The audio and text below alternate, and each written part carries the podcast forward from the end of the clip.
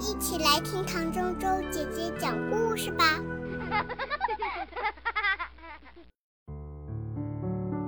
咕叽咕叽，有一颗蛋在地上滚，滚过树林，滚过花园，又从斜坡滑了下去，最后滚进一个鸭巢里。鸭妈妈并没有发现不对劲，继续孵蛋。有一天，蛋破了，第一颗蛋孵出的是一只有蓝点的小鸭，叫蜡笔；第二颗是一只有条纹的小鸭，叫斑马；第三颗是一只黄色的小鸭，叫月光；第四颗。孵出的是一只全身蓝绿色的小怪鸭，嘴里还不停地发出咕叽咕叽的叫声，所以它的名字就叫做咕叽咕叽。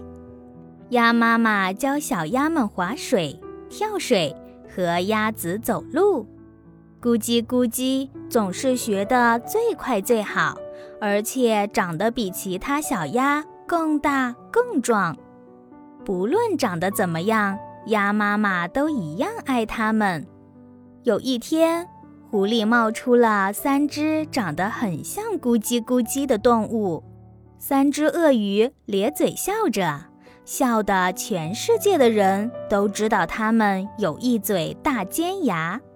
三只鳄鱼张开大嘴说：“看，这里有一只笨鳄鱼。”它在学美味可口的鸭子走路，咕叽咕叽大叫：“我不是鳄鱼，我是鸭子。”三只鳄鱼大笑着说：“你看看你自己，没有羽毛，没有瘪瘪的嘴和肥肥的大脚，你只有蓝绿蓝绿的皮肤、尖尖的大爪子、锐利的牙齿和一身坏鳄鱼的味道，就和我们一模一样。”第一只坏鳄鱼说：“蓝绿色的身体能够让你躲在水里，慢慢接近肥嫩的鸭群，不被发现。”第二只坏鳄鱼说：“尖尖的爪子可以让你紧紧地抓住肥鸭，不让它逃跑。”第三只坏鳄鱼接着说：“锐利的牙齿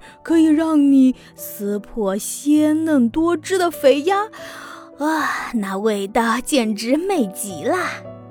三只鳄鱼奸笑着说：“我们知道你和一群美味可口的肥鸭在一起，明天你就把它们带到桥上玩跳水，我们张开大嘴在桥下等着。”咕叽咕叽问：“我为什么要听你们的话？”“因为我们都是鳄鱼，应该互相帮忙。”说完，三只坏鳄鱼就消失在草丛里。难过的咕叽咕叽独自来到湖边。我不是鸭子，而是一只坏鳄鱼。咕叽咕叽对着湖面做了一个很凶的表情。这时候，湖面浮出一个好笑的模样。咕叽咕叽笑了起来。我不是鳄鱼，也不是鸭子。我是鳄鱼鸭。第二天，咕叽咕叽依照三只鳄鱼的指示，带着鸭群来到桥上，准备玩跳水。三只坏鳄鱼在桥下张开大嘴，等着肥鸭跳下来。没想到，跳下去的并不是鸭子，而是三块又硬又大的石头。三只坏鳄鱼张开大嘴，用力一咬，咔啦咔啦，牙齿全碎掉了。三只坏鳄鱼痛得拔腿就跑，一溜烟儿全都跑得不见踪影。咕叽咕叽救了所有的鸭子，大家高兴地举起咕叽咕叽，围着湖跳起舞。咕叽咕叽成了鸭子心中的大英雄。从此以后，咕叽咕叽和鸭妈妈、蜡笔、斑马、月光继续生活在一起，一天比一天更勇敢、更强壮，变成了一只快乐的鳄鱼鸭。